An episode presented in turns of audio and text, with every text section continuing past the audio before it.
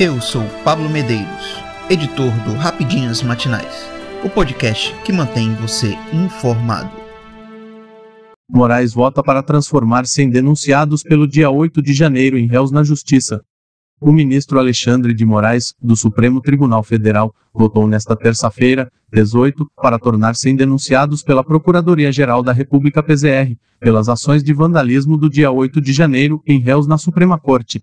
O julgamento ocorre em plenário virtual, quando não é preciso argumentação, mas apenas publicação do voto no sistema online do tribunal, e os ministros terão até 23 horas e 59 minutos do dia 24 de abril para lançar seus votos. A realização em plenário virtual ocorreu a pedido do próprio Moraes e aceito pela presidente da casa, Rosa Weber. Atualmente, os 100 denunciados estão presos.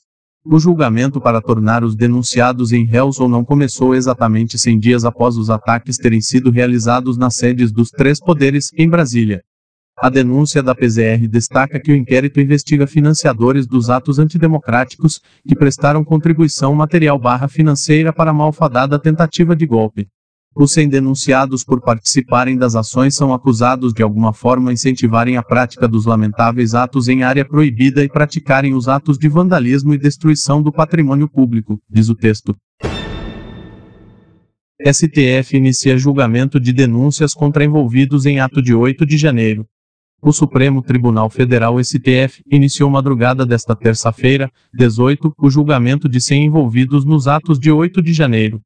Na ocasião, vândalos depredaram as sedes do STF, o Congresso e o Palácio do Planalto, em Brasília. Agrediram policiais militares, seguranças dos prédios e deixaram um rastro de destruição.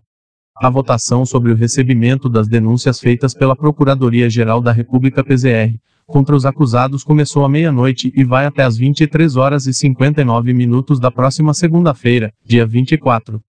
Na modalidade virtual, os ministros depositam os votos de forma eletrônica e não a deliberação presencial. Nos votos que estão entrando no sistema, Alexandre de Moraes aceita as denúncias afirmando que a liberdade de manifestação é garantida, mas atos com o objetivo de pregar violência e desrespeito à democracia são criminosos e inconstitucionais. Não existirá um Estado democrático de direito sem que haja poderes de Estado, independentes e harmônicos entre si, bem como previsão de direitos fundamentais e instrumentos que possibilitem a fiscalização e a perpetuidade desses requisitos, afirmou o ministro. Com a divulgação do voto de Moraes, que é relator das denúncias, os demais dez ministros da Corte também podem começar a votar.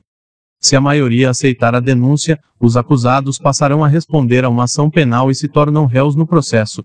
Em seguida, o ministro deverá analisar a manutenção da prisão dos acusados que permanecem detidos.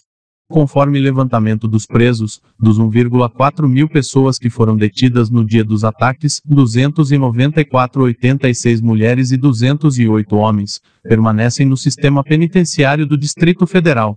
Os demais foram soltos por não representarem mais riscos à sociedade e às investigações. Governo federal quer ampliar gasodutos e produção de gás natural no país. A Petrobras anunciou nesta segunda-feira, 17, que vai vender gás natural mais barato às distribuidoras a partir do dia 1 de maio. Haverá uma redução de 8,1% no valor do produto em relação ao trimestre móvel, de fevereiro, março e abril. No período, houve uma queda de 8,7% do barril do petróleo do tipo Brent, referência no mercado internacional. Por outro lado, houve uma pequena depreciação do câmbio, de 1,1%. Com o novo corte, a Petrobras acumula em 2023 uma redução de 19% no preço do gás. O governo federal estuda a possibilidade de usar recursos do pré-sal para financiar gasodutos e aumentar a oferta de gás em território nacional. O presidente da estatal, Jean Paul Prates, participou de um evento na Federação das Indústrias do Estado de São Paulo Fiesp e comentou a redução. Quero aproveitar para dar uma boa notícia. Nós, hoje, estamos praticando preços da ordem média de 10 dólares. 5. Até 1 de maio é nosso compromisso, já anuncio aqui, baixar esse preço para os níveis de 9 dólares e 75 centavos, 12 dólares na faixa máxima. É importante dizer que, desde que assumimos em janeiro, já baixamos esses preços médios de gás na ordem de 20%. Vamos chegar em 1 de maio com o preço 20% mais baixo que em janeiro, disse.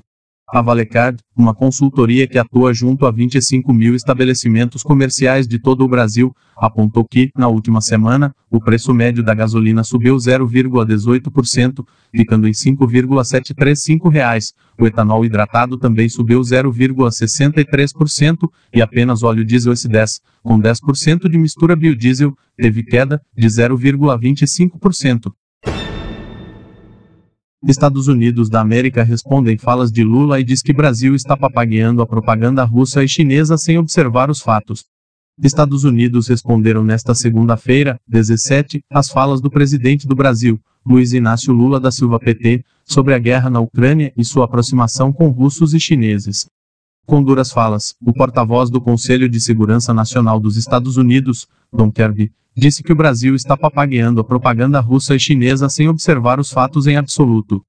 Durante a visita à China, Lula disse que os norte-americanos estão encorajando a guerra na Ucrânia ao fornecer armas para o exército.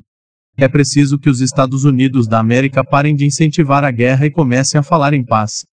É preciso que a União Europeia comece a falar em paz, para a gente poder convencer Putin e Zelensky que a paz interessa a todo mundo e que a guerra por enquanto só está interessando aos dois, comentou o mandatário, que também voltou a culpar a Ucrânia pelo conflito no leste europeu. A construção da guerra foi mais fácil do que será a saída da guerra. Porque a decisão da guerra foi tomada por dois países. Também temos que ter em conta que é preciso conversar com os Estados Unidos e com a União Europeia. Nós precisamos convencer as pessoas de que a paz é a melhor forma de estabelecer qualquer processo de conversação, disse Lula. A aproximação do Brasil com China e Rússia tem irritado os norte-americanos e as falas de líder brasileiro não repercute bem no país. Jornais como o Washington Post, Wall Street Journal e The New York Times criticaram a postura do presidente brasileiro após encontro com o presidente chinês Xi Jinping. O Washington Post escreveu em sua matéria Ocidente esperava que Lula fosse um parceiro.